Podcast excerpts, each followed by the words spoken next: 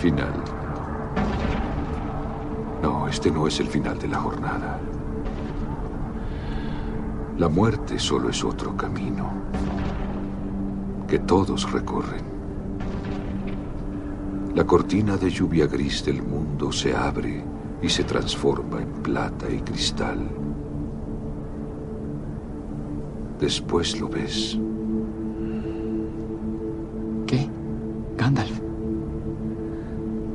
¿Qué ves? Blancas costas. Y más allá. Un país lejano y verde. A la luz de un amanecer.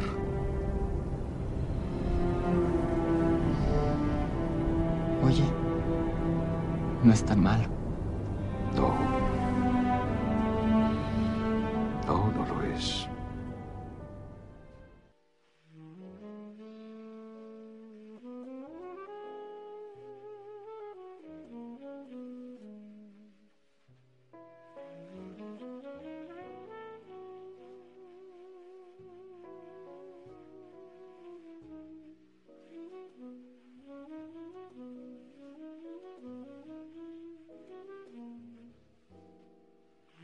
Partíamos de ese corte riéndonos, ¿cachai?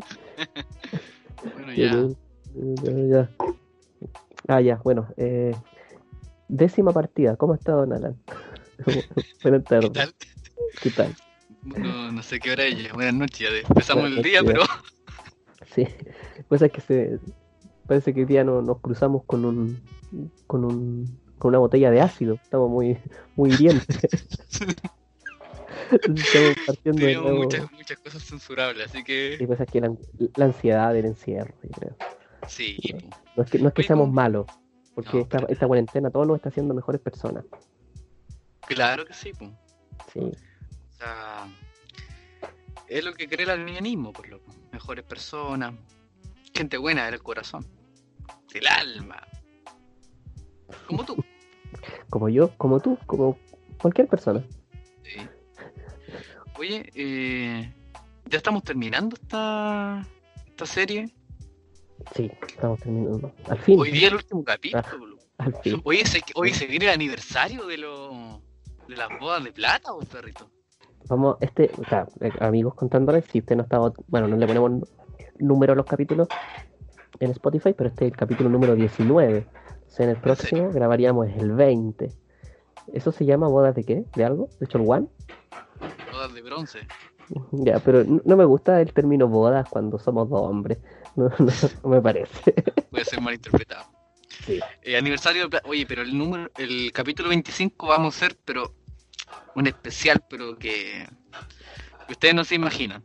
Nosotros tampoco, Sí. porque todavía, todavía no sabemos qué vamos a hacer, pero Estamos, estamos, estamos gestionando un contacto por Zoom con, con algunos teólogos con, de renombre. Vamos a invitar a Paul Watcher, que va a estar como panelista todo el programa.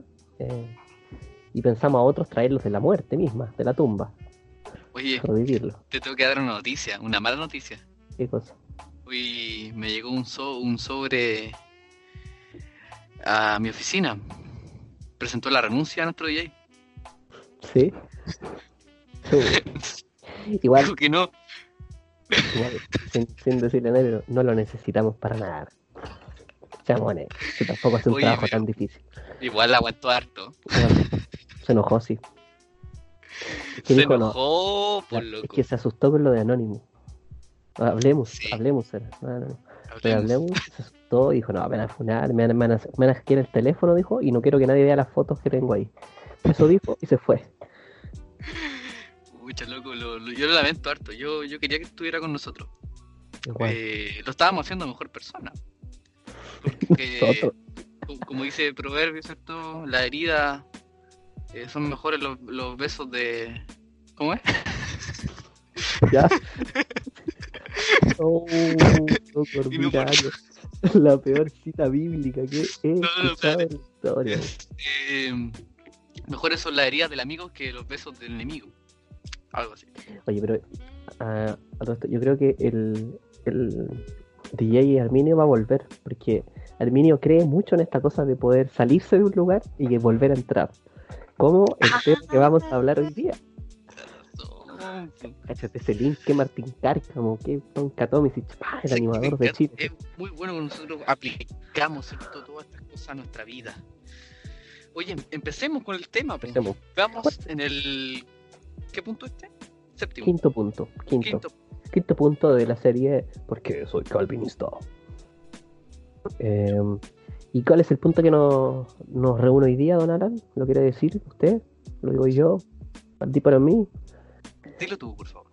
Bueno, la serie es... Bueno, Que- este, que este me, punto me es va a tentar a decirlo en inglés, entonces no quiero, Sí. no quiero tentarme. Por la, favor, dilo la pers- perseverancia de los santos. O el hecho de que el que es salvo no cae de la gracia, por ende va a terminar siendo salvo sus días. Salvo, siempre salvo. Casi. Sí, pero no. No, pero sí. Sí, bueno, pero no. eh, este tema es el último punto. Cierra toda una cadena, una, por decirlo, no sé si una escalera, una cadena de cosas, donde hemos visto la gracia de Dios obrando en, en cada punto. Ahora nos vamos a poner quizá un poquito más serio. Vamos a entrar de lleno a esto eh, y hablar primero de qué, qué es lo que significa y qué no significa, porque Mm. cuando yo te pregunto a ti, eh, don Seba, ¿qué te viene a la cabeza cuando tú- tú escuchas este término perseverancia de los santos? ¿Qué me dirías? Eh, que te mantiene siendo santo. Si es perseverancia, que te mantiene siendo santo. Eso me imagino. Ya. O sea, que tú, me tú lo- tienes que tú tienes Claro. que yo- mantenerte. Claro. Ya, claro. Sí, porque otra persona que el, el término santos también es un término como que a veces causa Confusión. eh, que- difusión, ¿cierto? Por, el- por culpa de la, de la Iglesia Católica, como siempre. La gran, ustedes saben, culpa de la oración. Eh, A todos los niños los quiero mucho. eh, ha, ¿cierto? eh, malinterpretado esta palabra y, y ha designado a tipos de cristianos que unos son santos y otros no, Claro. ¿cierto? Exacto. Pero no, no es lo que quiere decir, ¿cierto? Claro. Lo que quiere decir es otra cosa. Básicamente, la palabra santo hace referencia a lo que, bueno, dice Efesios capítulo 1, que el Señor nos eligió, nos escogió para santidad, para hacer a la imagen de Cristo, y ya somos hechos santos a través de Cristo. O sea, visto a los ojos de Dios como puros, sin mancha. Eso es trabajo de Cristo, no obra nuestra. Eh, amén, gloria a Dios, a eso. ¿Cuántos, cuántos- cuántos tienen un amén para esa afirmación? Pastor Milenio. Oye, es, es decir, es decir, de que todo cristiano es santo. Eso no indica que el, el- eh, al punto está. Ahora, eh, ¿qué pasa si los cristianos pecan? Y esto es el punto. Porque todo es pecado, obviamente. Claro. Eh, ¿Perdemos en un momento nuestra salvación? ¿Hay un pecado tan grande que nos haga perder la salvación? Preguntando de otra manera, ¿hay un, pega- un pecado tan grande que Cristo no pueda pagar por él? Mm, interesante, ¿ah? Eso lo vamos a responder en algún momento. Hoy día no. Ah, Dentro de este año, dentro de este año. mira, El, No sé el si- término. ya, dale, Sí, dale, dale. dale, dale, dale. no, Ya, mira, que para, para terminar, una idea que escribí delante, era más allá de... escri- a, veces, a veces escribo cosas, pero no hay que nadie. misionero, misionero, cantautor, predicador, podcast, Podcaster, podcaster, Ah, podca- y hombre de negocio también. Pensar, soy dueño de una cadena grande de farmacia. Ah, ya se te imagina. ya bueno, es que ah, más allá y zurdo. zurdo. Yo, yo soy yo soy ambidiestro, hijo. Ah, perdón. Ahora, bueno, ya, no voy a decir. Más allá de un salvo siempre salvo, que es lo que la gente entiende, es eh, que un salvo perseverará hasta el final en el camino de santidad. Mm, El camino para el que Dios lo llamó y por medio de su soberanía. O sea, ya teníamos claro que Dios había llamado, había escogido, seleccionó gente. ¿Y para qué lo llamó? Para que Él sea santo. Ya lo justificó y lo santificó de hecho en Cristo, pero sí lo llamó para vivir una vida de santidad progresiva personal. Y ese camino es el que está seguro hasta el final, o sea, hasta que nosotros partamos de esta tierra muriéndonos o Cristo vuelva antes de nuestra muerte. ¿Estoy bien? Sí, Le dejo Sí. ahí la mano. Sí, mira, el término perseverancia de los santos, eh, como men- mencionábamos en un principio, puede ser eh, confundido porque como que sugiere que la perseverancia es algo que hacemos, que Mm. eh, nosotros mismos hacemos, y que es, es verdad, ¿cierto? Es verdad que el cristiano persevera, que, que, ha- que hace buena obra eh, en respuesta a lo que Dios hace. Pero el término perseverancia de los santos va más allá y, y dice que la única razón por la cual cualquiera de nosotros continúa en la fe Mm. porque Dios lo quiere, Dios nos preserva. Es lo que dice Filipenses 1.6, pues el que comenzó la buena obra en, en nosotros, Nosotros, en, la, en vosotros, en vosotros, la perfeccionará hasta el hasta el fin. final. Sí, de hecho este- siento que es el versículo como clave de este punto. como que partir de ese versículo. Podríamos cerrar aquí, ¿ah? Sí, sí, la Biblia lo habló claro, chao. No. que así, pero si nosotros, oye, loco, es, es así, es así también, ¿o no? La Biblia habla claro, ya, se termina. Bueno, Y eso, ese, ese- este es el punto. La Biblia yo siento que habla muy claro, pero siempre hay unos que le intentaron discutir. Y ahí es donde nació lo que hemos discutido en estos, progr- estos programas, el concilio de Dor, para dejar hablar a quienes estaban discutiendo la Biblia. ¿No es cierto? claro. Porque hay, hay, Bueno. perso- hay personas que creen lo contrario, hay personas que creen que la salvación se pierde. ¿En serio? Sí. ¿Are you serious? Ah, ya. Eh, Oye, ¿por qué intenta hablar en inglés? Pero es que prefiero Estoy- eso a tus salidas de español. Vamos a no, saco. eh, eso, eso no eso no corresponde en este en este contexto, nunca ha sido. Estaba Claro. hablando de cosas personales. Otra vez. Otra vez. Soy, soy de ese cupo. Bueno. Ya, Bueno, eh, perseveramos porque somos preser- preservados por Dios. por el Si Señor. nos dejaran con nuestra propia fuerza, ninguno de nosotros perseveraría. Mm, Solo porque somos preservados por la gracia, podemos perseverar. El absoluto. Hay una, una forma sen- sencilla quizás de recordar la doctrina de la perseverancia. Y, querido amigo, querido amiga, querido oyente, audio escucha. ah, no, radio podcast escucha. Eh, si quiere aprenderse una frase sencilla que resuma este punto, es así. Si la tenemos, nunca la perderemos. Si la perdemos, nunca la tuvimos. Corta. Corta. Corta, loco. Una quizá una de las maneras más lindas de afirmar que la apostasía total y final nunca es la suerte final del cristiano. Mm, Porque hay un, hay un tema en la escritura, ¿cierto? Sobre todo en, la- en las, en las cartas eh, casi finales, hay un tema interesante en que trata la escritura y es el tema de la apostasía. ¿Qué es lo que significa la apostasía? Renegar de, la, de Dios, básicamente. Después de haber creído, obviamente. Después de haber creído, básicamente es renegar de Dios. O sea, eh, alguien que como que en un momento eh, conoció de Dios o algo así, fue a la iglesia y después se fue. Claro, es un poquito. De hecho, siento que la, la, la- palabra, la palabra siento que es un poquito más profunda porque es más allá de simplemente alejarse. eh, que creo que es un tema y mucho renegar de Dios. Y ahí hay muchos casos también de gente que se alejó de la iglesia, ya no solo eh, no está ni ahí con la iglesia ni con la moral cristiana, sino que reniega de ella, reniega de Dios, de lo que creyó, Van en contra. van en contra, se burlan, eh, eh, eh, casi como que maldicen sus días en la iglesia.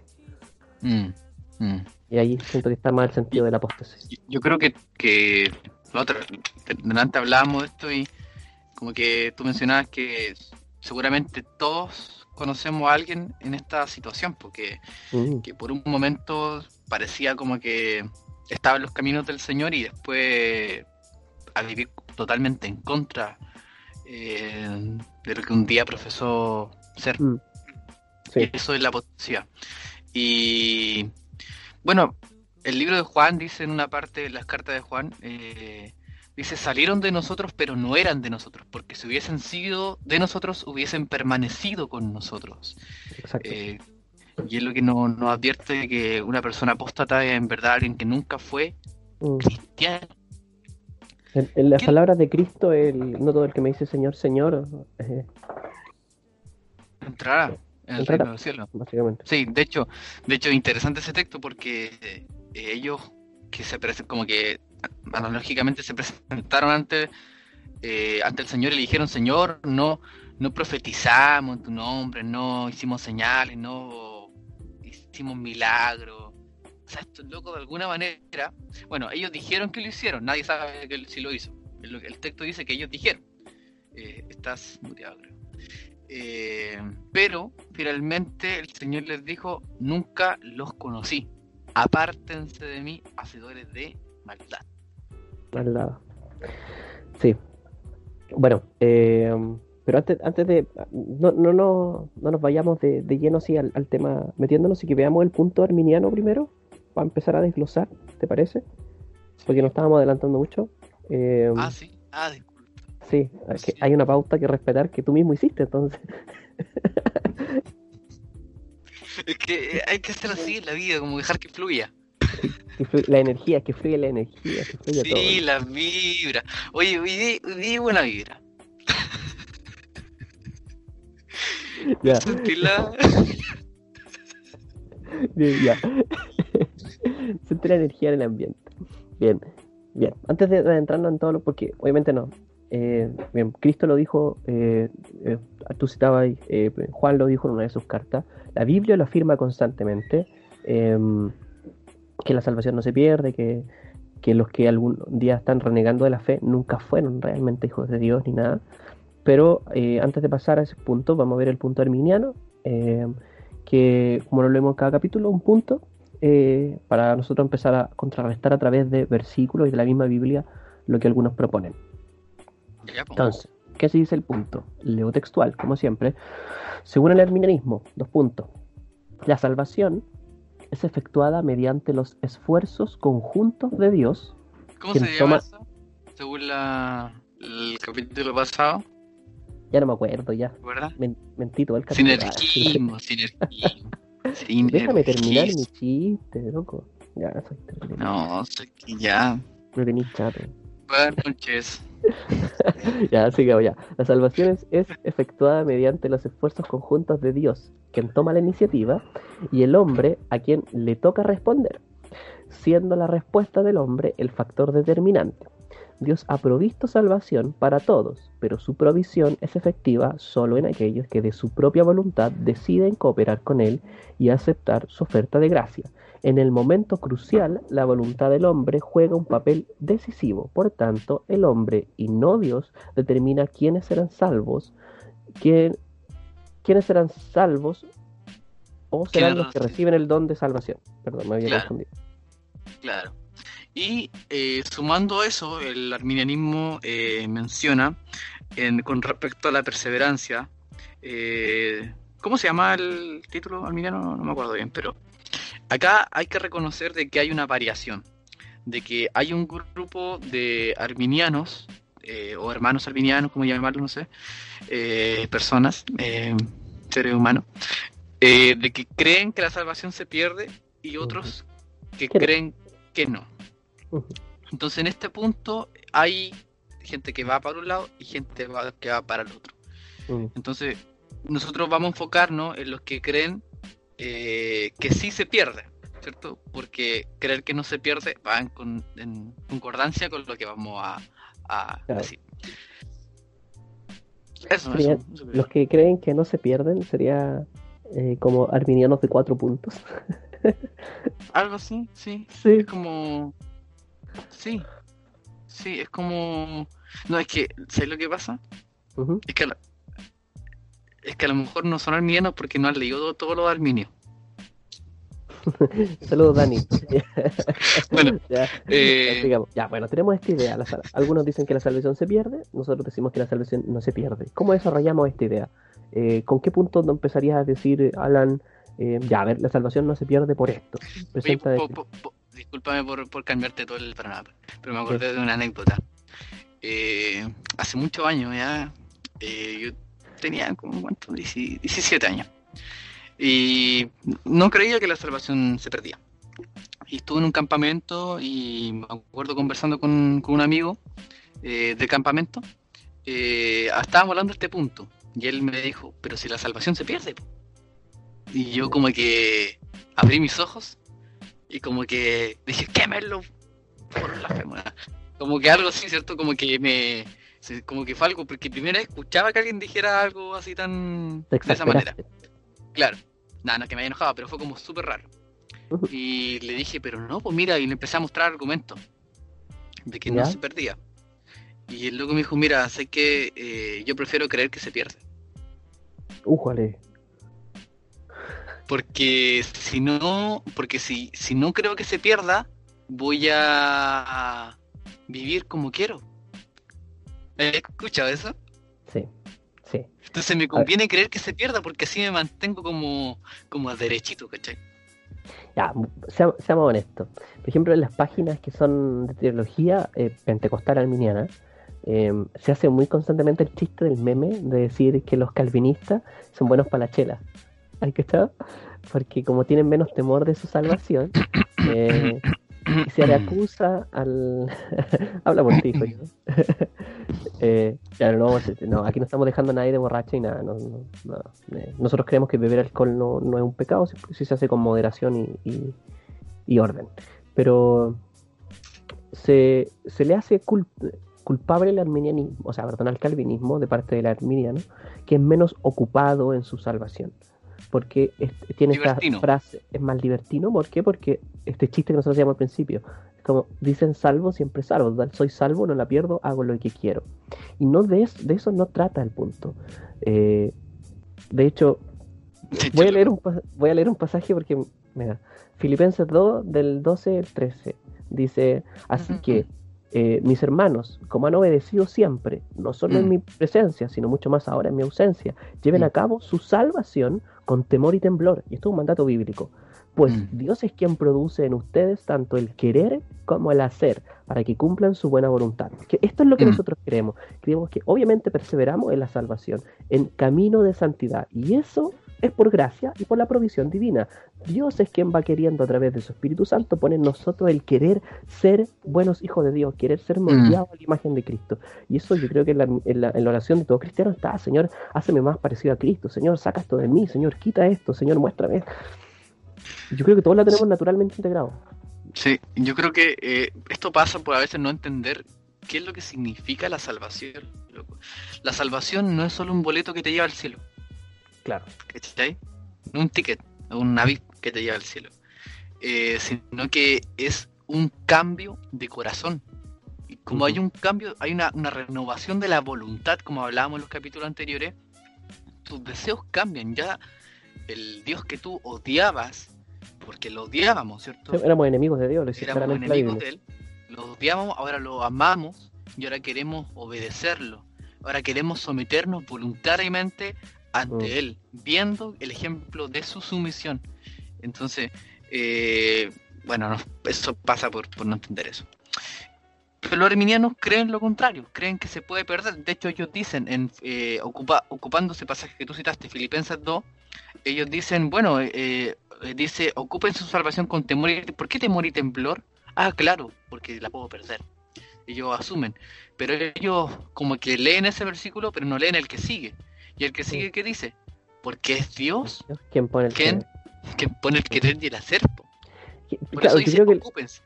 Lo que Pablo está queriendo decir ahí básicamente es lo que tu salvación, y eso es lo que cada cristiano tiene que tener eh, en cuenta, la salvación es algo serio. El camino al que el Señor nos llamó y nos escogió es algo serio, no es cualquier cosa. Eh, por- y, y la ocupación de la salvación es algo serio porque, de hecho, Cristo lo dice, bueno, somos sus representantes, lo dijo en Hechos 1.8. Eh, eh, por ende, si bien la predicación, saludo al Feña, la predicación es expositiva, nosotros eh, predicamos verbalmente. Eh, Todos buenos para la salud, loco. no, bueno, para la indirecta nosotros. ya, bueno, somos, predicamos verbalmente a Cristo. Yo creo que los primeros pasos con nuestro entorno casi siempre se hacen con nuestra vida. Eh, y es una cuestión innegable. Entonces la, la- la gente tiene que ver a Cristo a través de mí porque es un mandato bíblico. Yo debo de reflejar la santidad a la que he sido llamado. po. Si Claro. me llamaron a eso, Cristo me escogió en eso, para eso. Y por Sí. eso el texto hace ocuparnos con temor, con reverencia, porque sí, algo serio. po. Si Mm. el pecado se trata de manera seria, la vida de santidad tiene que ver eso, nuestra lucha contra el pecado, nuestra carne, y es una lucha seria, no es banal, no, se- no, no me levanto en la mañana diciendo, bueno, hoy día sí es que no, no voy a ponerme tan serio con el pecado, voy a jugarla más suave, hoy día que quiero andar relajado. No, pues si usted hace eso en su vida, preocúpese. Mm, Sí, loco. Eh, este texto a mí me encuentro súper interesante porque es Dios que produce el querer y el hacer. Y acá habla de dos misterios. Porque a veces cuando hablamos de la salvación confundimos salvación con santificación, ¿cierto? Mm, Santificación es el proceso en el cual eh, somos conformados a la imagen de Cristo. Eh. Salvación es cuando el proceso por el cual Dios nos imparte su nueva naturaleza. Eh, entonces, en la santi- lo que está hablando Pablo, ¿cierto? Hablando de esto, dice, Dios, Dios produce en ti buenas obras. ¿Y qué debes hacer tú en esas buenas obras? Ocuparte. Mm, ¿Quién, ¿quién hace las buenas obras? Tú. ¿Quién las produce? Dios. mm, Es una cuestión eh, como que, ¿cómo? O sea, es como el, el- la dicotomía, o no sé, no sé si llamarlo así, el misterio de la responsabilidad del hombre y la, mm, la, sobera- la soberanía de Dios. O sea, son dos cosas que el calvinismo afirma, eh, Creemos, pero no entendemos. claro, y, es un misterio. O sea, Mm, eh, como si tú, por ejemplo, eh, miráis la forma de, de un lápiz, ¿cierto? Por, por, por frente y tú decís, bueno, este lápiz tiene una forma de esta manera. mm, Y después tú lo cambiáis de, de como de, dimensión y veis otra forma. Mm. Entonces, dimensiones, dimensiones paralelas. Bueno, vamos a seguir avanzando. Vamos a hablar un poco ahora de lo que el calvinismo menciona, ¿cierto? De lo que... Ah, bueno, ya lo hemos mencionado, pero vamos a desarrollarlo un poquito más. Y quisiera eh, mencionar eh, lo que menciona, para que la redundancia, la confesión de Westminster. ¿Te tinca si la leo? Sí. Bueno, eh, dice el capítulo 17. Si no has leído la confesión de Westminster, eh, le recomiendo que la lea. Es un gran compendio de, de credo, ¿cierto? Mm, Dice así: A quienes Dios ha aceptado en su amado. Dios ha aceptado. ¿Y qué decimos nosotros? Acepta a Dios. Sí, bueno, nada que ver. pero- Eh, y que han sido llamados eficazmente y santificados por su espíritu, no pueden caer ni total ni definitivamente del estado de gracia. ¿Usted ha escuchado, tú has escuchado alguna vez? No, esa persona cayó de la gracia. mm, Yo es una afirmación Sí, una- muy patúa. fuerte, ¿ah? Bueno, continúa, sino que ciertamente han de perseverar en él hasta el fin y serán salvos eternamente. Esta perseverancia de los santos depende no de su propio libre albedrío, sino de la inmutabilidad del decreto de la elección, que fluye del amor gratuito e inmutable del Dios el Padre, de la eficacia del mérito y de la intercesión de Jesucristo. Mm, que hoy me gustó esa parte. De la moral esa parte. Sí. De la, de la eficacia del mérito, porque no está hablando de los méritos de nosotros, de los méritos de Cristo. Eh, de la morada del Espíritu, de la simiente de Dios que está en los santos, y de la naturaleza del pacto de gracia, de, lo- de todo lo cual surge también la certeza y la infabilidad de la perseverancia. Voy a Mm, continuar leyendo y termino con esto. Dice, no obstante esto, es posible que los creyentes por las tentaciones de Satanás y del mundo, por el predominio de la corrupción que queda en ellos y por el descuido de los medios de- para su preservación, caigan en pecados graves por algún tiempo en ellos, por lo cual atraerán el desagrado de Dios, contristarán a su Espíritu Santo, se verán excluidos de alguna medida de su gracia y consuelo, tendrán sus corazones endurecidos y su conciencia herida, lastimarán y escandalizarán a otros y atraerán sobre sí juicios temporales. mm. Me gusta, me gusta el, el encabezado. Dice, esta perseverancia de los santos depende no de su propio libre albedrío. Me gusta eso que dice, sino de la inmutabilidad del decreto de elección. Porque si Mm. ya veíamos en capítulos anteriores que es Dios quien decide salvar a alguien, para que yo peque de una manera en que Dios eh, ya no me quiera dentro de su reino, yo debería de ser capaz de cambiar la voluntad de Dios. Claro. Claro. Eh, y la voluntad de Dios es inmutable, no cambia. Cambio. Mm. Entonces, Sí, porque él, él decretó, te salvo, te voy a salvar, sí, te salvo, ¿cachai? En el presente. Y como que si, si dependiera finalmente de mí mantener mi salvación, eh, yo creo que hace rato lo hubiera perdido. Eh, Sí, yo creo- luego yo, lo, lo hubiese perdido a, lo- a los minutos de tenerla. Es tan Sí, lo- obvio. de Yo hecho, la hubiese perdido la- el mismo día que me convertí. sí. No durado hecho, nada. Eh, este- el gran mandamiento, ¿cuál es el de la Biblia? ¿Cuál es el gran mandamiento?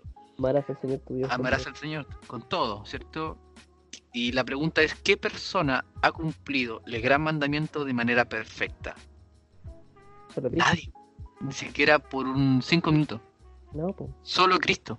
Y es por los méritos de Cristo que han sido imputados a nosotros. Es porque nosotros vivimos y estamos justificados delante de Dios. Eh, entonces esta doctrina habla de, cómo Dios nos preserva. Eh, el Nuevo Testamento, ¿cierto? Habla de esto en una parte donde dice, el que perseverare hasta el fin será salvo, ¿cierto? La perseverancia en la fe es una condición para salvación futura. Solo aquellos que soportan la fe serán salvados por la eternidad. Y esto nos plantea una pregunta. ¿Hay algunos que tienen una fe genuina que no perdurarán hasta el fin y por lo tanto no son salvos en última instancia? O sea, hay alguien que por un momento caminó con el Señor y no, pero como que no perseveró al final y por lo tanto no es salvo. O, dicho, de otra manera, hay alguno que tuvo la salvación y la perdió. Una pregunta, ¿cierto? Y el semi-pelagianismo responde que sí. Responde que sí. Dice que una persona puede llegar a la fe verdadera, auténtica y salvadora y alejarse de esa fe perdiendo su salvación. Y esto es claro lo que claramente lo mismo que enseña la Iglesia Católica Romana. Mm. La gran, bueno, me ha dado con eso, no importa. Sí. Estoy enojado. Estoy enojado, loco. Bueno, No, no, no vacíes tu ira en, en otras Sí. personas. es verdad. Eh, el sistema de teología sacramental romana, loco, considera. ¿Has escuchado esto de la penitencia? Bueno, Bueno, todos hemos escuchado la penitencia. sí, bueno, se dice pagar, pagar aquí, en la tierra, digamos, de alguna manera, tu pecado. Claro, Eso es, hacer Sí. algo como individuo. para, para restaurarte, ¿cierto? Bueno, lo- la teología católica romana dice que la penitencia es el segundo tablón de salvación para aquellos que han naufragado de su fe. Mm, ¿Cáchate? O sea, Roma coloca la penitencia, de hecho ellos, para entenderlo mejor, ellos eh, co- como creen de que una persona que tiene la fe salvadora puede perderla, ellos han hecho una división entre los pecados que pueden cometer.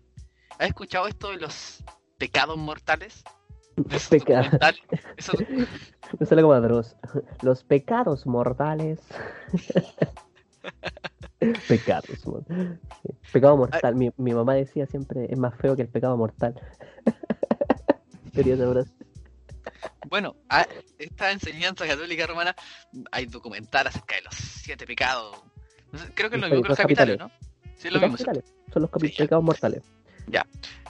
Están los pecados mortales, capitales, y están los pecados veniales. ¿Has escuchado acerca de ello? Sí, obviamente que sí, si tú eres católico. Bueno, eh, Roma, el pecado venial para Roma, ¿cierto? Es un pecado real, pero no es tan serio como para destruir la gracia. Ellos creen que se puede destruir la gracia todo esto. ¿ah? Eh, en contraste, el pecado mortal es tan grave, tan atroz, que una persona, eh, es posible que una persona pierda su salvación. ¿La puede recuperar? Sí, ¿con qué? Con la Penitencia. penitencia. Esa penitencia física en vida de oración, con dolor, lo- los católicos creían mucho en el dolor como vía de expiación del pecado, eh, pagando, pagando platita, entregando propiedades, eh, muchas cosas. Era manera, obras humanas, si eso es. Mm, Cosa que, y aclarando el punto, nosotros los cristianos, eh, y digo nosotros los cristianos, porque yo no creo que estos gallos sean cristianos, para mí los católicos son seguidores de María, no, no de Cristo. Eh, claro, eh, no creemos, pues nosotros creemos que a los que son salvos en Cristo no van a cometer un pecado en el que Dios diga ya no eres salvo. Mm, Eh, es algo, mira, es algo que es muy práctico también, eh, que siempre lo comparto en los discipulados, con, sobre todo con los nuevos creyentes, eh, confesar nuestros pecados al Señor. Nosotros no vamos a sorprender al Señor con un pecado. Yo no le voy a decir, mira Señor, pequé acá y el Señor dice, oh, chanfle, no me lo esperaba. claro, rayos. el Señor sabe de dónde nos sacó, po. sabe Mm. que estamos muertos, lo tiene más claro que nosotros. Y Cristo mismo cargó el peso de nuestros pecados, por ende conoce lo que somos capaces de hacer. Mm. eh, Eso no, no implica que no lo confesemos, es un mandato. Claro, eh, a eso voy, a eso voy, por eso es un tema práctico para el cristiano. Eh, en la rápida confesión, a veces nos sentimos como que a- está bien sentir vergüenza del pecado, pero a veces esta vergüenza nos lleva a alejarnos de Dios en el tiempo. Cuando cometemos un pecado grave, de repente andamos dos, tres días mal nos alejamos del Señor, como que bueno, parece que la gracia aquí no es tan efectiva y andamos medio correteados como Adán en el jardín. Eh, No, correteado, Adán. nos correteado que Adán. Está bueno esa. Sí, po. Y, y siento, bueno, aquí es donde siempre decimos, la, la teología es práctica, pues, y tener la seguridad de que nuestra salvación está segura en Cristo, eh, nos da esta practicidad en la vida, de Mm, la rápida confesión de nuestros pecados al Señor y pedir perdón cuando nos equivocamos. mm. Cuando hablamos de, de que eh, el cristiano eh, no, no puede caer de la gracia, eh, no significa de que no, no tengamos un problema en la comunión cuando, cuando pecamos. De hecho, hay un ejemplo eh, muy reconocido y digamos todos hemos puesto la camiseta en cierta manera de David, ¿cierto? Porque él, él falló, él pecó gravemente. Eh, su Mm. pecado no solamente fue eh, deshonrar a una mujer, eh, Mm, porque lo hizo, bueno. claro, eh, implicó tomar la vida de un hombre inocente en sus propias manos y traer una serie de consecuencias a su familia que a fueron generaciones. desastrosas. Generaciones y generaciones después vieron la Su- consecuencia de ese pecado. Así como hablar de poco, pocas de ellas fueron que su hijo que tuvo con Betsabé eh, murió, Murió. eh, su hijo eh, violó a su otra hija de que obviamente no, no eran eran como hermanastros, Hermanastro. Sí, hermanos de Claro. padre, no de madre. Claro. Eh, Absalón, su hijo preferido, le quiso hacer la, el pinochetazo. Eh, Hizo un golpe de estado, hizo el gran Pinochet. Le hizo el pinochetazo, por loco. Sí, bo. Yo No, creo que tremendo. Pinochet se, se inspiró ahí. ¿eh? ya. Bueno, ese es otro tema. Eh, pero lo que sí podemos decir es que eh, a pesar de que David cayó, ¿cierto? Mm. Él nunca cayó de, de la gracia de Dios. ¿sí? Mm. Él nunca cayó de la gracia. La gracia siempre estuvo ahí. Pero fue necesario y importante para la comunión de, de David con el Señor que él confesara su pecado y se arrepintiera. No podemos nos- nosotros Mm. decir de que somos cristianos. Bueno, hay una frase de, de- Paul Watcher que dice, eh, la evidencia de un cristiano eh, no es que haya, se haya arrepentido, sino que vive una vida de arrepentimiento. Mm. ¿Cierto? Todos podemos decir en un momento, no, si yo me arrepentí de mis pecados, no. Si el arrepentimiento no es de un momento, sino que Mm. es toda una vida. Y, Eh. y yo diría mucho mayor con el tiempo. De hecho, es lo que hablamos, es hablamos, siempre te gusta esa frase del Evangelio para toda la vida. Eh, Mm. Y cuando nosotros ¿La puede- recibimos el ¿La puedes Evangelio, repetir? el Repetir Evangelio para toda la vida. Mm. Que cuando recibimos el Evangelio nosotros nos confesamos pecadores, pero esa confesión tiene que ser diaria. Mm. Eh, es un buen ejercicio pedir perdón por nuestro pecado. Yo siempre- cuando, cuando oramos, pedir perdón por nuestros pecados conscientes y los inconscientes. Yo creo que pecamos tanto que Mm. y pecamos sin saber, po. Mm. a veces, de, con un comentario, con reírnos de algo tan leve, con un pensamiento. Es impresionante cuando Cristo le dice a las personas que han escuchado que adulterar es meterse con la mujer de su prójimo. Bueno, yo le digo que si solo piensan, ya fornicaron con ella en su mente. Eh, es- es- es- el pecado es algo tan serio, tan profundo y tan arraigado en nuestra carne que, que Mm. debe ser tratado de esa manera. Sí. Eh, no solo el caso de David, nos no suena eh, alguien que cayó, pero no cayó completamente de la gracia, sino también, por ejemplo, el ejemplo, eh, por ejemplo, el ejemplo de Pedro. De Mm. Pedro, pero por ahí de, de Peter. Mm, ese ejemplo es muy bueno, hermano. Amo ese ejemplo porque tenéis la comparación misma con Judas. Por favor. Ah, no, pero básicamente, ¿cuál es el pecado de Pedro? Muy simple. ¿Qué hizo? Eh, alta, alta traición. Alta traición, traicionó a su Señor. Y Judas hizo lo mismo. La diferencia es que Pedro se arrepintió y Pedro fue restaurado por el Espíritu Santo, por Cristo mismo, de hecho, en persona, después cuando lo ve y todo. Yo creo que esa conversación de perdón la tuvieron. no, no está escrita, pero... Y, y, y ¿cachai? Lo, lo, para sumarle a lo, a lo grave, ¿cierto? Eh, bueno, Judas era sospechoso. Era como que el, el, personaje que veías en una serie, tú decías, no, este compadre tiene, tiene algo raro. ¿Sí o no? Sí. No, este compadre yo no me fío, decir. Mm. Pero de Pedro, uno le tenía, si uno mira una serie como si fuera, no, este, este es fiel, este es de fiar, ¿sí o no? Pe- Pero, pero era el bonachón, po. Ah, Sí, recuerda cuando el Señor le da eso, eh, eh, Jesús le dice, bueno, yo me voy a ir, no voy a estar más con ustedes, y Pedro le dice, eh, no, pero Señor, nosotros vamos donde tú vayáis. Y, Pedro- y Jesús le dice, no, tú no podías ir ahora.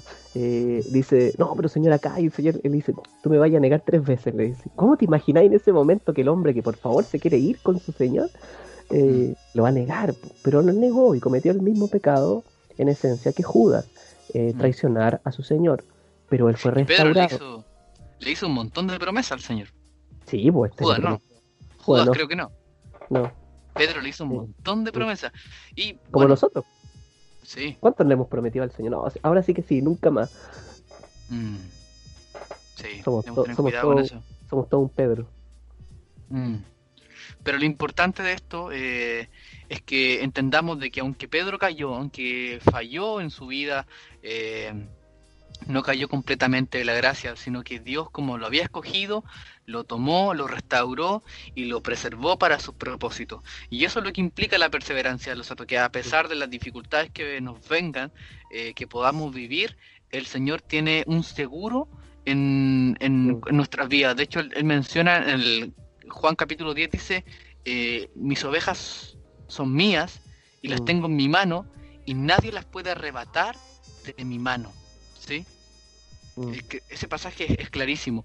Nadie puede arrebatar algo que es del Señor po, y nosotros somos del Señor. Ahora, ahora, ¿qué pasa? Y la pregunta es, y esto, aquí se pone más, más denso el tema. ¿Qué pasa con aquellas personas de que no solamente caen, sino que viven Mm. en ese estado y se dicen cristianos? Mm. Es que nunca fueron. De hecho, la Biblia es clara. eh, la Biblia dice, por sus frutos los conoceréis. Eh, una muestra clara de que una persona es salva es el fruto del Espíritu y tiene que ver con todo un gozo y una manifestación interna del Espíritu en nuestra vida. eh, que si bien hay personas que las pueden mostrar luces de ello, como luces de cambio, nunca son profundas, nunca son raíces de verdad, nunca son Mm. frutos concretos, simplemente son acomodarte a un entorno. Eh, Mm. Y esto es- habla de lo antropológico, Mm. de, de cómo somos Mm. nosotros. Cuando estamos en un grupo, nos acomodamos a ese grupo. y cuando una persona Sí. entra a la iglesia, se acomoda a esa iglesia. El punto está, es que el cristiano es cristiano cuando no se le está mirando. En la Exactamente. iglesia todos somos canutos, o sea, ahí re fácil. Sí, sí. En la iglesia es el Sí. lugar más fácil donde... El- donde claro, uno- el, el fruto personal es cuando estamos en nuestra vida privada. Eh, Mm. Ahí es donde realmente el Señor está mirando, está vi- observando los frutos que, eh, repito, el mismo espíritu produce. Mm. Eh, Exactamente. Y hay que tener en cuenta algo. El Señor menciona de que cuando Él separe, haga la división de su pueblo, en su Mm. pueblo, comillas, van a haber ovejas y van a haber cabritos. Hay gran porcentaje de personas en la iglesia de que no son salvas, ¿sí? Y piensan que lo son, creen que lo son, pero no lo son, ¿sí? Y No, no recuerdo, hay- ¿sí? perdón, no, no recuerdo el pasaje, pero cuando Jesús habla del, de la cizaña y el trigo, y le dicen, bueno, ¿cuándo vamos a distinguirlo? Bueno, algún día yo lo voy a hacer. Yo voy a hacerle así, va a frotar, y la cizaña va a caer, y la- el trigo queda. Solo algún día lo sabremos. Exactamente. Eh, entonces, hay unos pasajes que vamos a mencionar ahora que son conflictivos, que son, eh, por ejemplo, en alguna conversación eh, con alguna persona que apoya el minerismo hemos eh, discutido eh, y Seba se acordaba, se acordaba de alguno y me acordaba de alguno y los vamos a mencionar porque aquí nos gusta esos pasajes, nos gusta que, que hablemos de cosas que son conflictivas, Nos gusta ser Eh, polémico. nos gusta la polémica. Nos gusta Quítalo. Ya. Como dice Pasaraco. Bueno. El primer pasaje está en Apocalipsis capítulo 3, verso 5. Y. ¿Hay alguien que lo pueda leer? Ah, te caché. Ah, Te caché ¿me cuando preguntáis eso. ¿Alguien leer? Y empiezan los Ya. hermanos, hay unos que compiten ahí, ¿cachado? Como quien busca más rápido. Yo, yo. Yo lo tengo en 25 versiones. Ah, te caché. Ya, ya, te bueno, dijimos de pelar a los hermanos. Apocalipsis. Apocalipsis 3.5 dice así, esta es una versión NBI, dice así. El que salga vencedor se vestirá de blanco. Jamás borraré su nombre del libro de la vida sino que reconoceré su nombre delante de mi Padre y delante de sus ángeles. Eh, ¿Por qué mencionamos este versículo? Eh, este es un versículo que se usa en el arminianismo algunas veces para decir, ah, pero aquí dice, aquí el versículo está diciendo que el Señor va a borrar a algunos. Eh, que Claro. solo los que salgan vencedores no se van a borrar. Claro, claro. Ya. Pero lo que pasa es que eso lo niega el mismo texto. Lo que pasa es que, y de hecho lo niega Apocalipsis después. Pero Sí. vamos a hacer el ejercicio, y súper rápido esto. Eh, ¿A quién le está hablando aquí? Es la iglesia de Sardis, y la iglesia de Sardis eh, el Señor le está reclamando constantemente. Pero, ¿qué dice el versículo 4? El capítulo 3 dice, sin embargo, tienes en Sardis a unos cuantos que no han manchado la ropa. O sea, la iglesia de verdad, de Sardis. Ellos, por ser dignos, andarán conmigo vestidos de blanco. Punto. Claro. Estos salvos, estos especiales que no se han corrompido, eh, andarán conmigo de blanco. Hay un punto y da ejemplo de esto. El que salga vencedor se vestirá de blanco, pero ya está hablando de que unos se van a vestir de blanco. ¿Entendéis la idea? Está Sí. reforzando el mismo tema. Sí. Ya. Ahí lo que te está diciendo el texto, también aparte, no es que el Señor va a borrar a algunos u otros no. Simplemente está diciendo, eh, jamás borraré su nombre de la vida, del libro de la vida. No está diciendo que borrará a otros. Claro. ¿Entendí? El texto no está diciendo esto. Sí, sí, se entiende, se entiende súper claro. Y como último ejemplo, si te vaya a Apocalipsis 13.8, por ejemplo. mira. Y esto nos va a servir en otros Oye, textos más adelante. le- le- perdón interrumpirte, pero me, me acordé que hay, hay algunas personas que, que dicen que Dios, Dios, Dios, Dios tiene un gran libro, un libro gigante, Sí. con un lápiz de marca, eh, donde tiene to- con una pluma, eh, donde tiene todos los nombres de todas las personas Mm. escritas. Y a medida de que tú te vas portando, hay una goma. y si te portáis mal, esa goma Sí, ¡pa! borra. Son muy católico medieval. Ya, pero mira, esa misma idea que pusiste ahora, Apocalipsis 13.8 la elimina. Mira lo que dice Apocalipsis 13.8. A la bestia, no vamos a hablar de la bestia ni nada, simplemente el ejemplo del libro Oye, un capítulo de la bestia estaría bueno, ¿ah?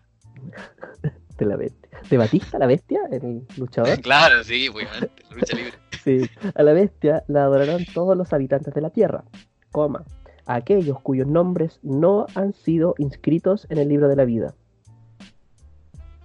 Ya.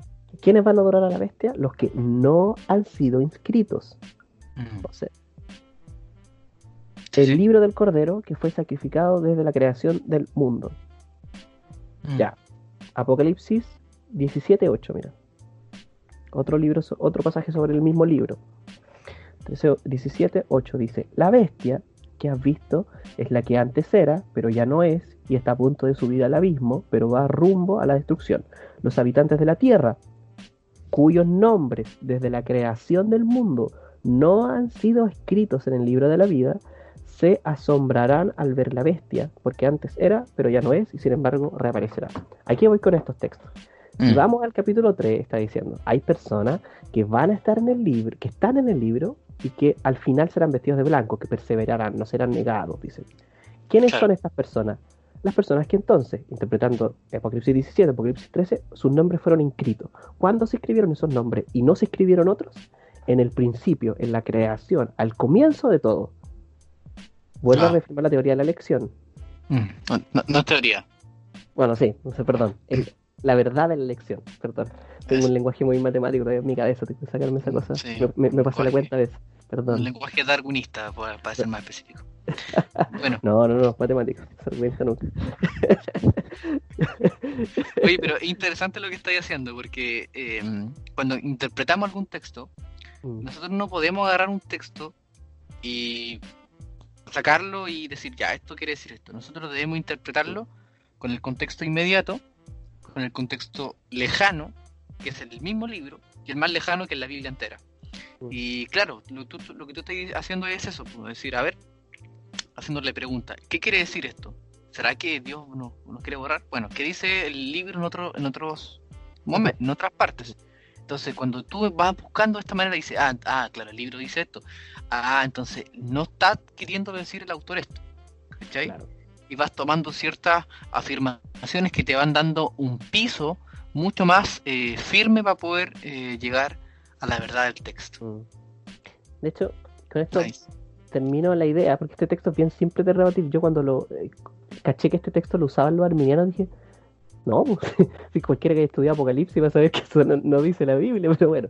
Eh, en lo que se está afirmando estos pasajes es que estar inscrito en el libro, si tú estás inscrito en el libro, te asegura que tú no desobedecerás, Apocalipsis 13.8 y Apocalipsis 17.8, que tú no te asombrarás por la bestia, sea lo que sea que signifique eso. No vamos a entrar en la interpretación de Apocalipsis. Siguiente capítulo. Eh, siguiente. Ah, no. Eh, entonces, Denle like. y part- de- de- queremos mil likes para hacer un, un capítulo de qué significa la bestia. Ya, sí. No, si hay, si hay 1536, 45, 1500. Ah, te cachai, esos, esos locos que dan. Sí, no, estoy loco. Ya. Pero bueno. Bueno. El libro, estar inscrito en el libro de la vida, sí, existe ese libro, pero fuimos inscritos antes de la fundación del mundo. El texto nunca dice que podemos ser borrados, sino está diciendo que estos que no están ahí eh, Mm. van a perseverar hasta el final. No o sea, no, no van a perder su salvación. No van a perder. No su lo salvación. pueden borrar. Ahí está. Punto, Está claro. punto arminiano rebatido. Chequi. ¿Cómo se dice? Don, don. Ya. Mm, Eh, ya, ya. Cazadores de mitos. Cazadores de mitos. Bueno, siguiente versículo. Este versículo es bien. Oye, está... este versículo sí que es conflictivo, loco. Sí. Hebreos 6. Eh, ¿Podéis poner música como de suspenso? Bueno, tenemos DJ. Oh, no, pues ya no Eh. tenemos, voy a tener que colocarla yo. Mira, Bueno. ¿y cuándo la coloco? Que yo no sé de DJ. ¿Cuándo Ahora, este texto, Hebreos capítulo 6, es un texto muy conflictivo en la Biblia. Muchos comentaristas han peleado hasta las mechas por llegar a una interpretación. Nosotros solamente la hemos leído un par de minutos. y vamos a...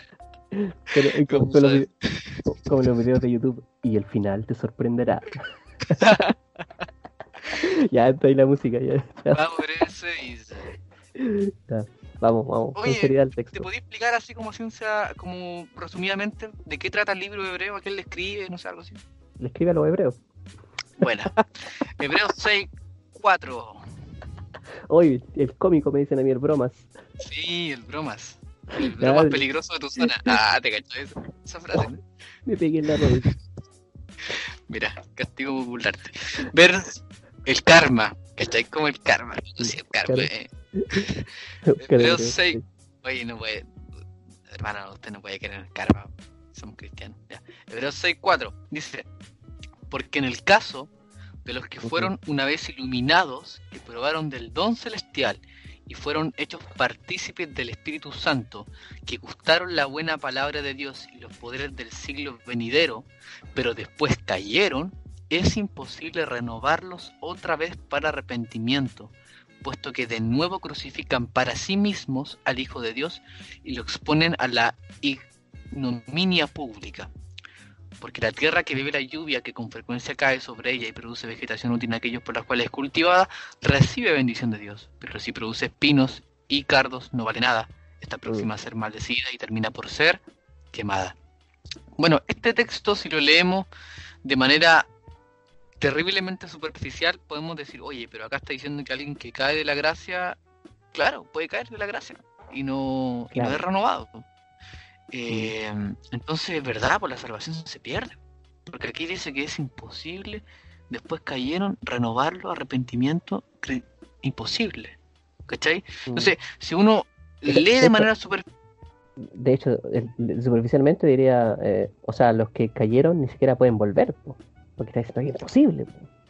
Claro, bueno, ese, ese es una, una parte que a veces a los almidianos no, no, no les gusta llegar a esa conclusión, porque, claro, ellos dicen, no, acá dice que se pierde. Ojo, si, si dice, que, si dice que se pierde, dice que no se puede volver a tener. Mm. Entonces, Continúa, no, sé- por favor. no sé si te conviene.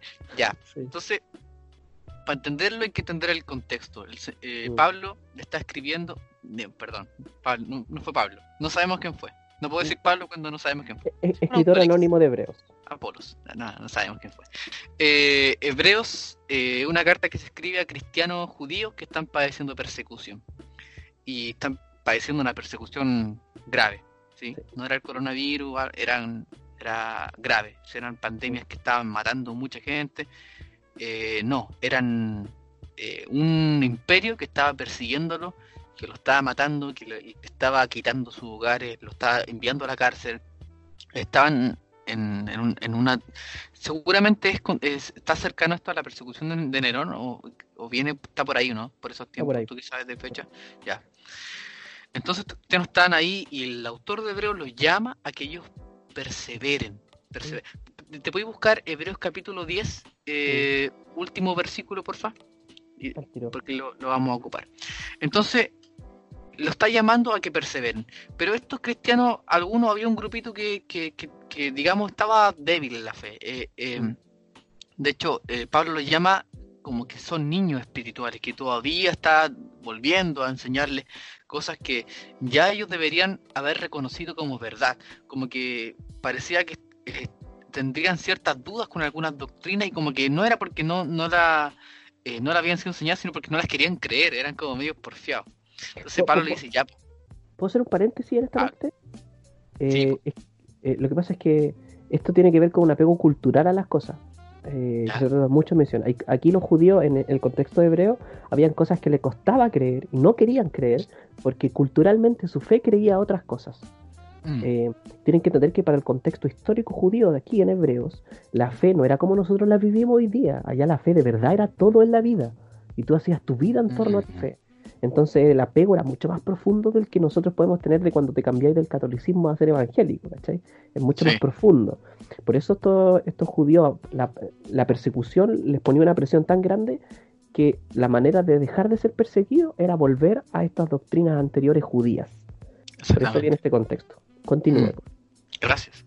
Eh, y Pablo, ah, me da con decir Pablo, el autor de Hebreos, entonces, porque fue Pablo, no mentira, no sabemos. qué- Entonces, eh, le, le está llamando, lo está exhortando a que perseveren, a que, a que sigan adelante.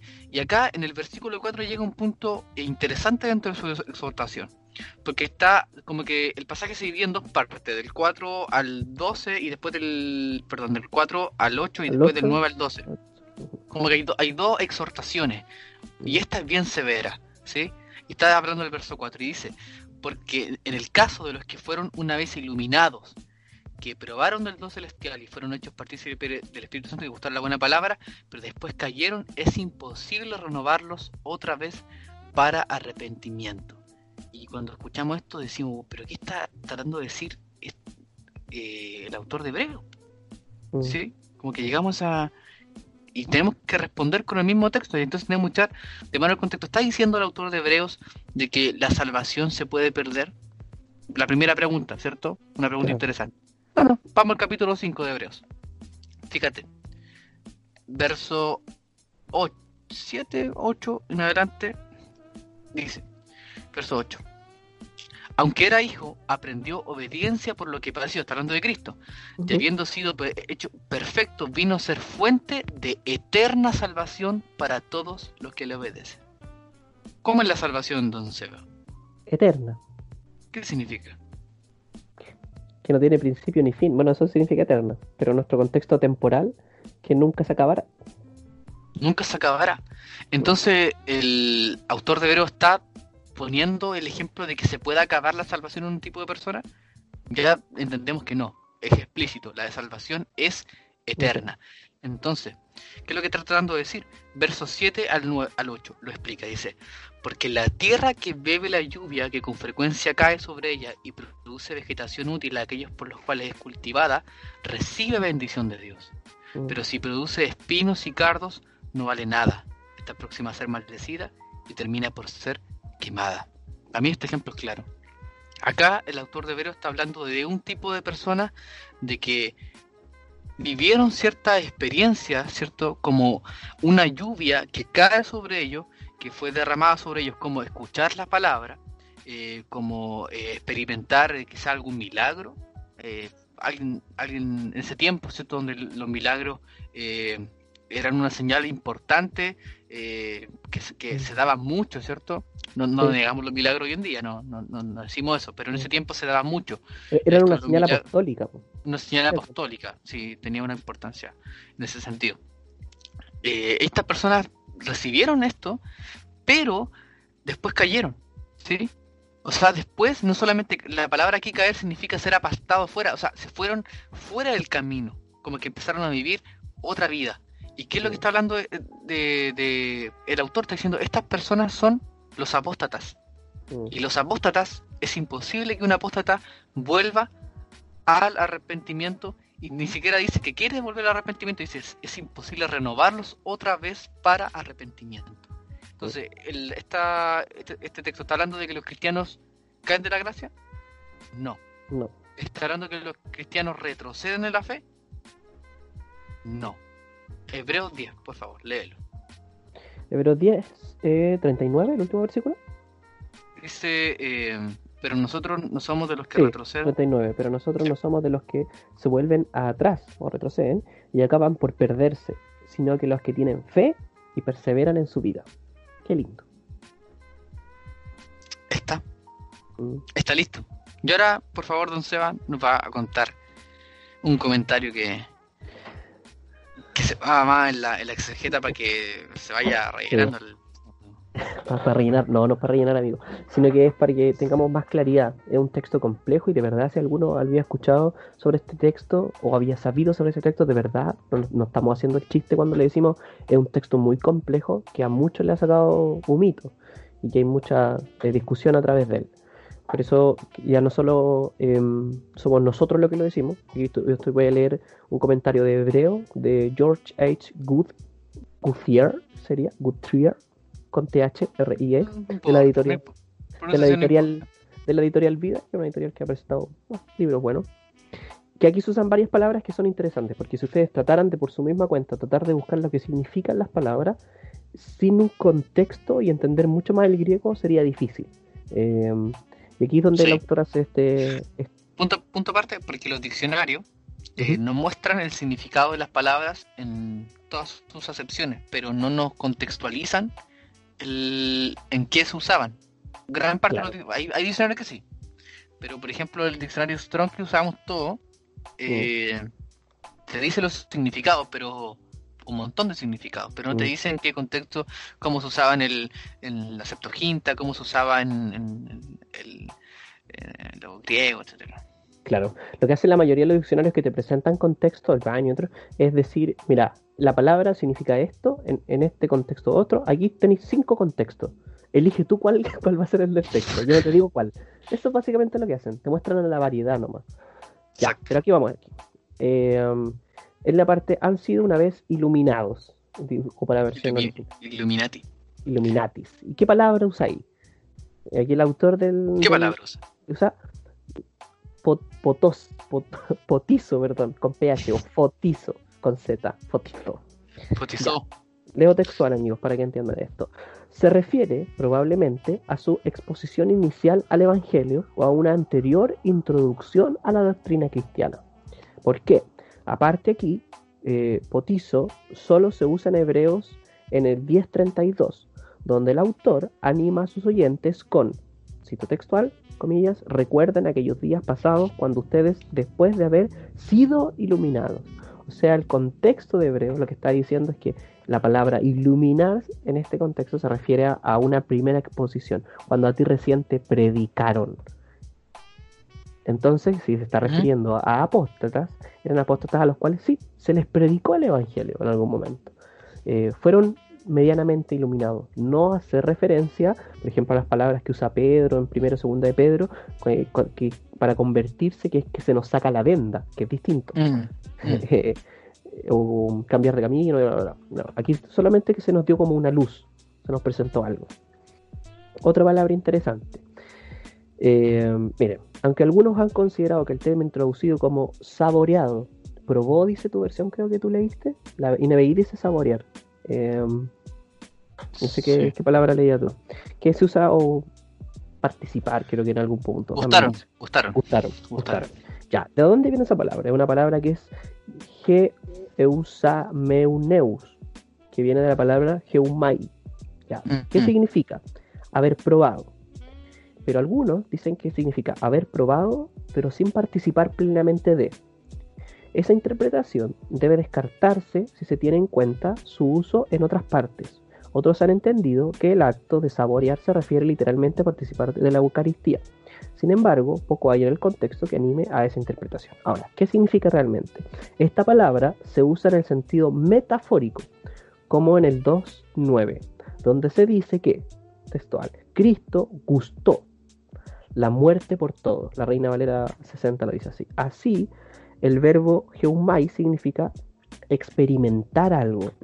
Entonces, Mm. podéis leer tú la- tu versión cuando habla sobre gustar, probar esta palabra, que está diciendo? Eh, déjame estar en el 5, capítulo 6. Después, ¿gustaron, ¿gustaron la buena palabra de Dios? gustaron ya participaron de esta buena palabra, porque obviamente fueron parte de la comunidad de cristianos, po. Si Mm. se les predicó en un momento, estuvieron Claro. con la comunidad y gustaron de las predicaciones, escucharon el mensaje de Cristo, Mm. gustaron de la iglesia, estuvieron ahí, participaron. buena palabra, sí. Eh, pero volviendo a lo que habíamos dicho antes, las palabras de Cristo, no todo el que me dice Señor, Señor. Hay gente, porque hay algunos que le llamarán Señor. po. Bueno, aquí teníamos el ejemplo de algunos. Mm. Eh, cuando habla del don celestial, dice, lo que estas personas han experimentado, ¿qué experimentaron entonces? El don celestial. En Hechos, el don se refiere al Espíritu Santo, y ahí tenemos varias ¿Ya? citas, Hechos 2.38, 8.20, 10, ya, pero aquí el autor parece distinguir entre este don y el Espíritu. En el uso Mm. paulino, el término se refiere al, de modo más general a las bendiciones de Dios que rodean la salvación. Y ahí está el punto. Y ahí tenemos pasajes como Romanos 5.15, 17, 2 de Corintios 9.15, Efesios 3.7 y 4.7. Y varios comentaristas han encontrado más asertividad en esta interpretación en el contexto que estamos tratando. Entonces, ¿a qué se refería estos cristianos? ¿Alguna vez se les predicó? Eh, Mm. ¿Participaron en la iglesia? ¿Gustaron de las bendiciones de la iglesia? De la comunión, Lo, claro. lo que tú decías, alguna vez Sí. quizás vieron un milagro. Quizás alguno Ah. de ellos incluso puede haber sido sanado. Nosotros no sabemos de esas cosas. No, y también, y también el, por ejemplo, la iglesia, eh, como corresponde, eh, se practicaba el hecho de, de- de poder compartir, el- el- Mm, digamos, de lo que tú tenías a otros, ¿cierto? los, actos de misericordia. los actos de misericordia, que es una bendición en sí mismo. Entonces, estas personas, eh, y como muchas personas mal a veces van a la iglesia solamente para recibir cosas, de que le den una cajita con mercadería, una cosita, estas personas estaban así, ¿cierto? Estaban ahí esperando eh, recibir alguna cosita, pero no habían tenido una fe genuina. Habían escuchado la predicación, habían, oh, qué buen sermón, hermano, ¿cierto? Hay personas eh, me ha pasado que, que, que, ha, que ha dicho, ¿cierto? Y yo he escuchado, oh, qué buen sermón, ¿cierto? Mm. Me, me llegó, ¿sí? Y son personas que eh, uno sabe que están alejadas de la iglesia, ¿sí? Y Mm. entonces, eh, estas personas escucharon, estas personas experimentaron milagros, etcétera, etcétera, pero después, ¿qué dice? Cayeron. Continuamos. Se fueron. No, yo creo que con eso hay mucho más. Podría leer mucho más del texto, comentario súper largo y es muy amplio, lo recomiendo. Pero yo creo que esto, este- esta parte es súper empírica. po. Eh, vamos a nuestro contexto, eh, como tú lo decías, de iglesia. Todos conocemos una persona que, por ejemplo, eh, va a la iglesia a pedir oración por los enfermos. y cuando se el enfermo se sana, no aparece. Hasta que a un enfermo de su familia. Luego, esto yo estoy diciendo como un ejemplo textual. A mí me pasó.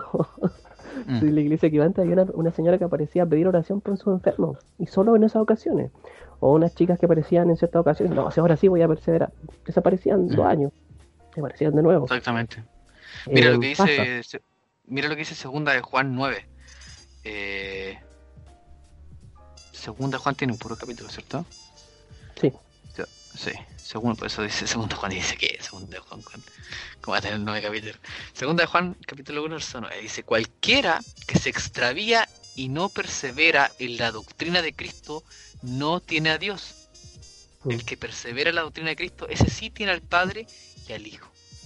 ¿Sí? mm, Está clarísimo. Si cualquiera que Mm. se extravía, si hay una persona de que abandona la fe y blasfema contra la fe, ¿cierto? Es porque esa persona no ha nunca conocido al Señor Mm. verdaderamente. Ahora, ha- hay casos donde hay cristianos que se han descarriado, Sí. ¿sí? ¿Cierto? Eh, hay cristianos que se han alejado por un tiempo, pero el cristiano siempre Vuelve. vuelve. Siempre Sí. vuelve. Mm. Pensaba en, en Efesios eh, 1.14, cuando habla de, la, de que el Espíritu Santo es la garantía. Arras, dice la Valera, si no me equivoco, pero en original está usando una palabra que es un, una garantía eh, comercial. Y esa garantía es el Espíritu Santo. ¿Y el Espíritu Santo para qué está? Y para dar la garantía de, dice el texto, de salvación. Entonces, Mm. cuando nosotros pecamos, lo que está haciendo el Espíritu Santo es garantizar que ese pecado será restaurado en nosotros. Eh, Mm. Bueno, esa falta del pecado en sí. Que nuestra vida será restaurada por ese pecado. Eh, y que las veces que caigamos, que fallemos en nuestra vida, el Espíritu Santo va a hacer ese trabajo. Esa es la garantía de nuestra salvación. De hecho, es bacán Efesios porque en el mismo capítulo 1 al final, después te está diciendo que este es el poder, refiriéndose al Espíritu, que levantó a Cristo entre los muertos, que lo puso como cabeza sobre todas las cosas y sobre Mm. la iglesia. Entonces, este Mm. poder tan grande es el mismo que te garantiza a ti ser un hijo de Dios. Eh, entonces, este juego de, de decir poder pe- yo, puede que haya un pecado en un momento en que a mí me haga no salvo, em, es falaz No. con la probabilidad. Es quitarle poder a, a la obra de Dios, es quitarle poder eh, a la voluntad de Dios Padre, al- es quitarle poder al sacrificio de Cristo. Eh, Mm. Sí. Eh. Sí, yo creo que est- está claro el, el asunto. Mm. Entonces, como concluir, eh, la enseñanza, eh, la, la doctrina de la perseverancia de los santos quiere decir de que el propósito que Dios ha tenido con cada uno de nosotros al salvarnos, Él lo va a cumplir y Él se va a encargar de mm, que perseveremos, ¿cierto? Él va y él todo el tiempo toma la iniciativa con nosotros. Él, él nos está llamando constantemente a que, eh, a que vivamos vida santa. Él nos está corrigiendo constantemente. ¿Y qué debemos hacer nosotros? ¿No hacer nada? No, es contrario, eh, es hacerlo. Porque Dios te Ocuparse, está poniendo. mm, eh, no- el- no- esta doctrina no, no, te, no te imposibilita a vivir una vida santa, sino que la facilita, ¿cachai? A, a hacerla. Porque te está diciendo, hazlo porque Dios ya lo puso en, en tu corazón. De hecho, me Mm. encanta donde dice 2 Timoteo capítulo 2, dice, eh, Timoteo, hijo mío, esfuérzate en la gracia que es en Cristo Jesús. mm, Y cuando uno lee la palabra esfuérzate y gracia, son cosas como... como que no calzaran. Como que no calza, ¿cierto? Que no calza apoyo, ¿cierto? ¿Cómo el esfuerzo es diferente a la gracia? Pues si la gracia no, no es por el esfuerzo. Y la palabra en el original es fortalécete. Mm, Fortalécete en la gracia que es en Cristo Jesús. Y, y Timoteo estaba viviendo una crisis en su fe. Si Sí. Timoteo era un pastor en, en Éfeso y estaba siendo bombardeado con un montón de herejías, con, con personas que tenían el liderazgo, porque Timoteo era pastor y estas personas estaban dejando la escoba en la iglesia, y Timoteo era joven, ¿cierto?, para su época. Eh, Y Pablo le dice, Timoteo, no tengas temor de, de- de- ser testigo, no tengas Mm. temor de mí, ¿cierto? Porque Pablo estaba en la cárcel. eh, Dios no te ha dado espíritu de cobardía, sino de poder, de amor, dominio propio, etcétera. El pasaje conocido dice Timoteo, esfuérzate, pelea, sigue luchando, sigue corriendo, ¿cierto? Es lo que le dice en, en el capítulo 4. Yo estoy por terminar mi he acabado la carrera, he peleado la buena batalla de la fe, tú hazlo, predica a tiempo, fuera de tiempo. Entonces, el llamado de la escritura es siempre a que nosotros nos esforcemos a vivir vidas rectas y santas. ¿Por qué? Porque Dios ya ha designado esas buenas obras que eh, de antemano. ¿Y mm. qué pasa si en algún momento caemos? ¿Qué pasa si en algún momento fallamos? Y no digo en algún momento, porque comúnmente fallamos. Y fíjate lo que dice 1 de Juan capítulo 2, dice, mis queridos hijos, les escribo estas cosas para que no pequen. Hoy esa Mm. afirmación es muy, muy interesante. Les escribo estas cosas para que no pequen. ¿Qué nos libra del pecado? ¿O, qué, o a, esos, a esas personas, ¿qué lo libra del pecado? Leer, ¿cierto? O vivir, estudiar, lo que el apóstol Juan, inspirado por el Espíritu Santo, está escribiendo, etcétera. Pero si alguno peca, pone cierto el poner al tiro de que es una cosa de que puede suceder, porque el cristiano aún tiene esa naturaleza caída, eh, un residuo de ella en su corazón. Dice, tenemos un abogado que defiende nuestro caso ante el Padre. Es Jesucristo el que es verdaderamente justo. Él mismo es el sacrificio que pagó por nuestros pecados y no solo nuestros, sino también los del mundo. Verso, verso 3. Podemos estar seguros de que conocemos a Dios si obedecemos sus mandamientos. Si alguno afirma, yo conozco a Dios, pero no lo obedece a los mandamientos, es un mentiroso y no vive en la verdad. Mm, Pero los que obedecen la palabra de Dios demuestran verdaderamente cuánto lo aman. Así es como sabemos que vivimos mm, en Él. Lo mm. que dicen que viven en Dios deben vivir como Jesús Como. Jesús. Ah, el aire. Yo creo que para ir, pa ir cerrando la idea, quiero leer tres cositas. Y yo creo que por mi parte acabo la idea. No sé si tú tenías algo más que decir después. Eh, voy comentando sobre lo que voy diciendo. Creo, uno, es la actitud correcta de, de esta doctrina. Como, porque si nace el estereotipo de decir, ah, los calvinistas viven en el salvo, siempre salvo, es porque quizás algunos sí lo entendieron mal. po. Eh, hay que dar ese beneficio a la duda. Y demás que alguien lo entendió mal. Eh, No, y no, no, es, no es algo que está ajeno a la verdad. O sea, sí, eh, uno, claro, uno entiende la doctrina de la seguridad de la salvación y eso llena nuestros corazones de esperanza, ánimo, pero nuestra carne eh, lo toma de manera mala a veces, ¿cierto? Y, y no, pues ya, ya, ya eres salvo. No importa si te Aprovecha. mandáis, claro, si te mandáis una embarradita, no importa.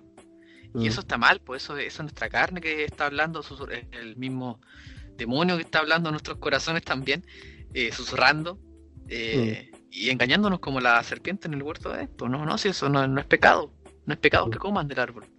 Eh, entonces, es algo que pasa y nosotros como personas que conocemos la doctrina de la gracia y, y yo la otra vez publiqué un- una, una, compartí una foto donde decía, ¿de, qué me sirve que recite la doctrina de la gracia si no veo las gracias de estas doctrinas en tu vida? Mm. Y igual es algo que no nos deja, Mm. no deja títere con cabeza, porque a ve- a veces, hablamos de la gracia, pero la gracia debemos también vivirla y mostrarla en nuestra vida. Sí, creo que ahí es súper eh, fuerte el hecho cuando a veces hay hermanos, que hay, hay un hermano que cae, que se aleja de la iglesia, que quizás empieza a faltar y, y paulatinamente se aleja. Eh, yo sé de muchos que han hecho juicios muy severos sobre eso. Eh, Y decir, ah, ese fue, ya no es, ya no es cristiano. ah". Es que yo no sé quién está escrito en el libro de la vida. Sí, no podemos, lo que habíamos dicho. Yo no puedo hacer ese no. juicio. no podemos, Eh, no, puedo. nunca, en ningún caso. Eh, yo solamente tengo que amarlo y predicarle de vuelta, volver a recordarle lo que creo. Y si es Mm. un salvo, va a volver. Aunque sea el día antes de morir, pero va a volver. Mm, Es lo que dice Gálatas 5.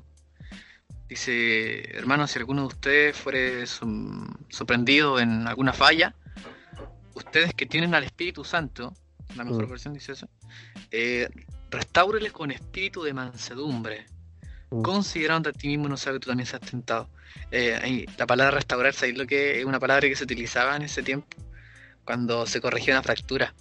Mm, Y era un, era un, un trabajo doloroso, corregir una fractura, pero, pero producía fruto en el tiempo. Entonces, no debemos, y yo creo que nuestra intención eh, siempre eh, con las personas, cuando entendemos la doctrina de la gracia, yo creo que nos pasa que nos damos cuenta de que somos terribles pecadores, terrible penca. Y no podemos andar eh, diciéndole a la otra, oye, no sé qué, que tú, que tú no vives así, no vives así.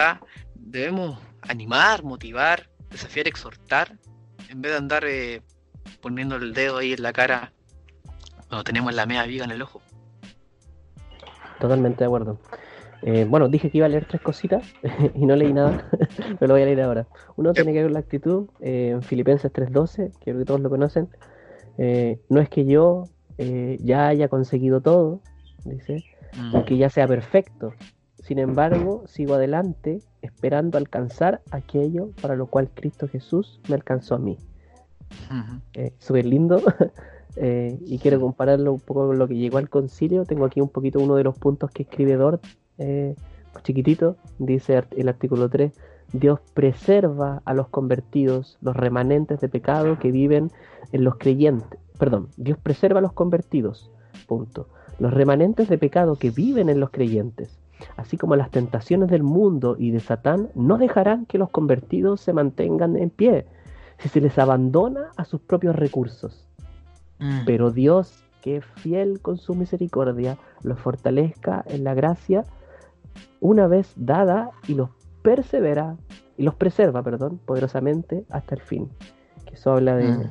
del trabajo del Señor y como alabanza a eso, uno de los pasajes más bacanes creo yo que tiene el Nuevo Testamento, eh, Judas no tiene capítulo, es solo un, un libro cortito, Ay, Judas qué- qué 24, poderoso.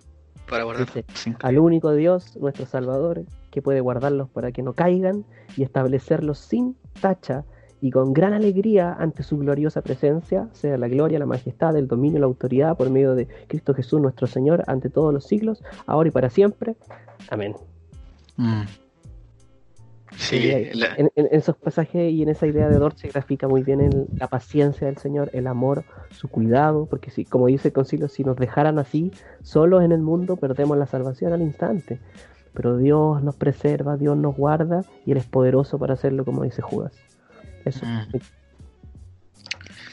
Romanos capítulo 8 dice, por lo cual, 38, por lo cual estoy seguro de que ni la muerte, ni la vida, ni ángeles, ni principados, ni Mm. potestades, ni lo presente, ni lo porvenir, ni lo alto, lo profundo, ni ninguna otra cosa creada nos podrá separar del amor de Dios, que es en Cristo Jesús, Señor nuestro. Mm. Amén.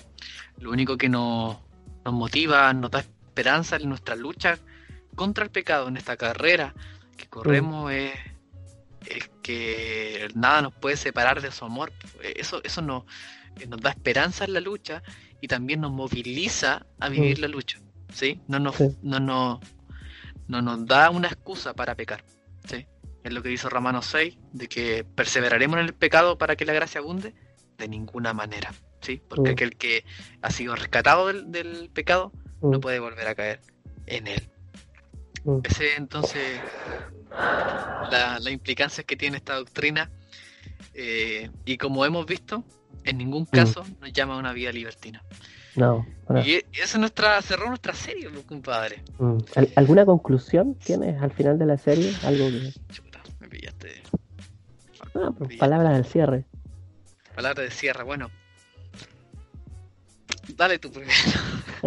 No, yo, yo suelo decir, eh, quizás algunos, algunos, algunos eh, hermanos que nos escuchan, quizás ya algunos que hemos recibido, hemos tenido retroalimentación, eh, creían estas doctrinas y, y esperamos que esto le haya sido como de, reafirmarse algún punto de esto estaba un poco débil en su vida eh, y sé también que hay otros que nos han escuchado que quizás no las creen. Eh, pero yo creo que les hemos tratado de verdad con la mejor intención de mostrarles que esto es lo que dice la Biblia, más allá de lo que nosotros creemos. Hemos mostrado la textualidad eh, explícita de la escritura en cada uno de sus puntos y cómo esto nos motiva, como decías tú, a no una pasividad, sino una actividad después. Nosotros no fuimos activos en nuestra salvación en un comienzo. Yo personalmente digo gracias Señor porque me escogiste, eh, porque me salvaste, porque yo era repenca, o sea, si- si- siempre digo lo mismo, si la gente estuviera en mi cabeza, sí lo sigo siendo, ¿verdad? Sí, tienes razón. Eh, si la gente estuviera en mi cabeza, diría, "Oh, como este tipo es cristiano, Eh, pero nunca dependía de mí.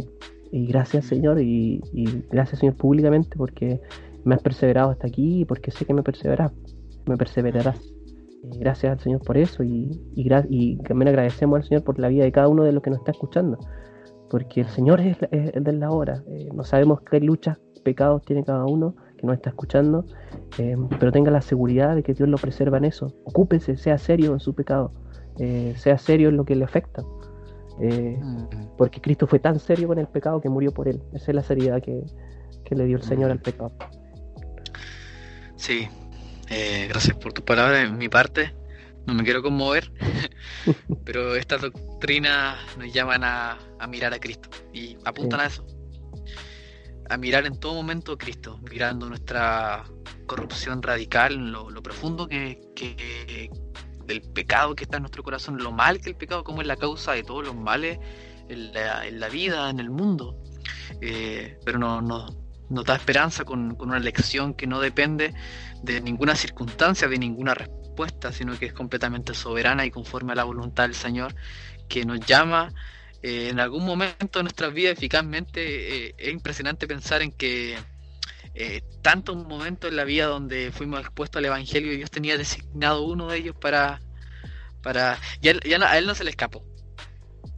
No es como que, uh, te. No es como que, uh, no, no, no, quiso ahora. Eh, ya, eh, intentemos de nuevo. Mm. no fue, no fue así, Biblia el dice la tu- plenitud del tiempo. El Señor obró, el Sí. Señor obró y entró a, a- a nuestro corazón, a mi corazón, derribó todas esa- esa- esas paredes de soberbia que hay en mi corazón y, y- y no había nada más que contando así como algo, como algo más personal.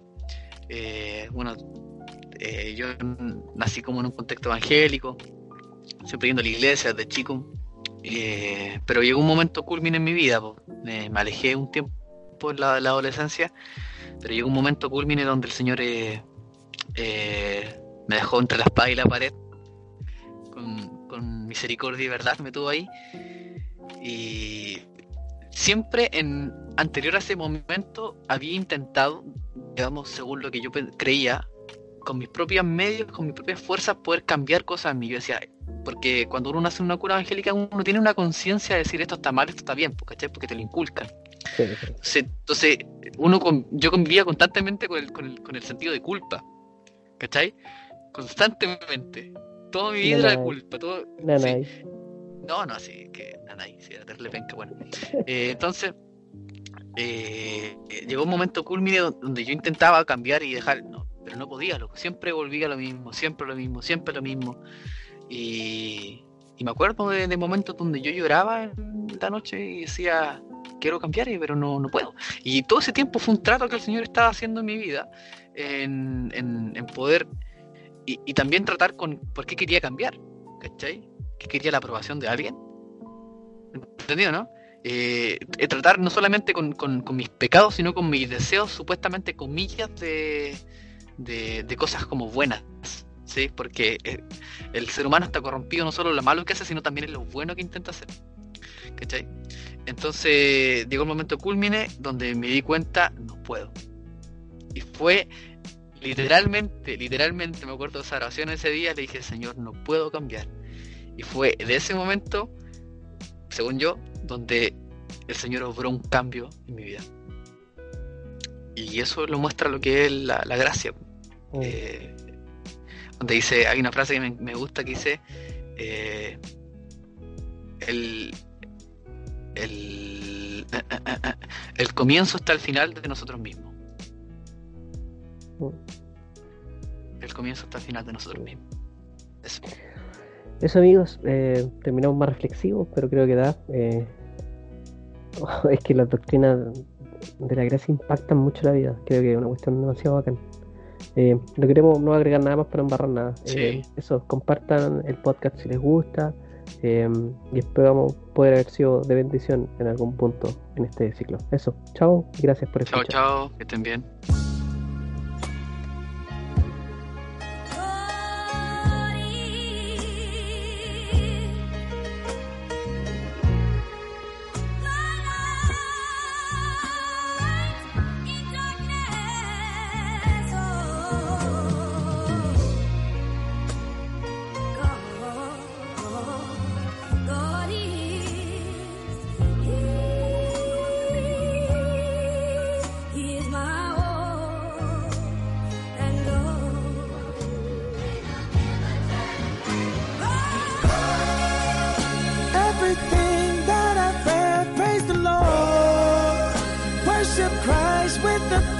served your portion.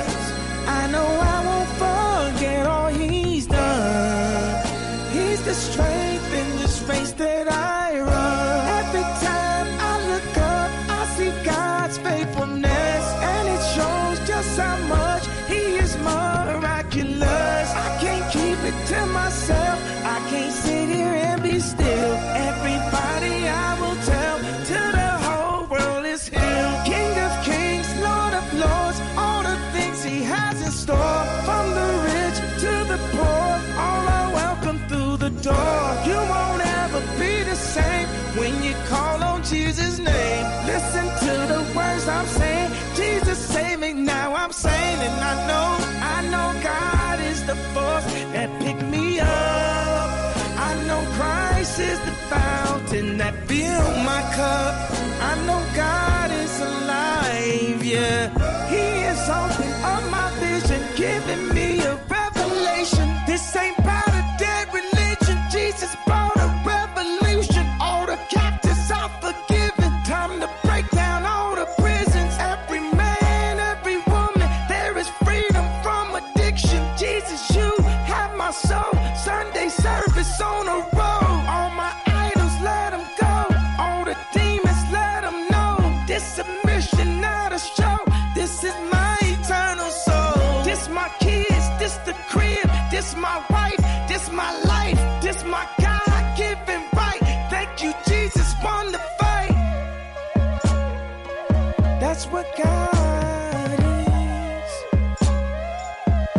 What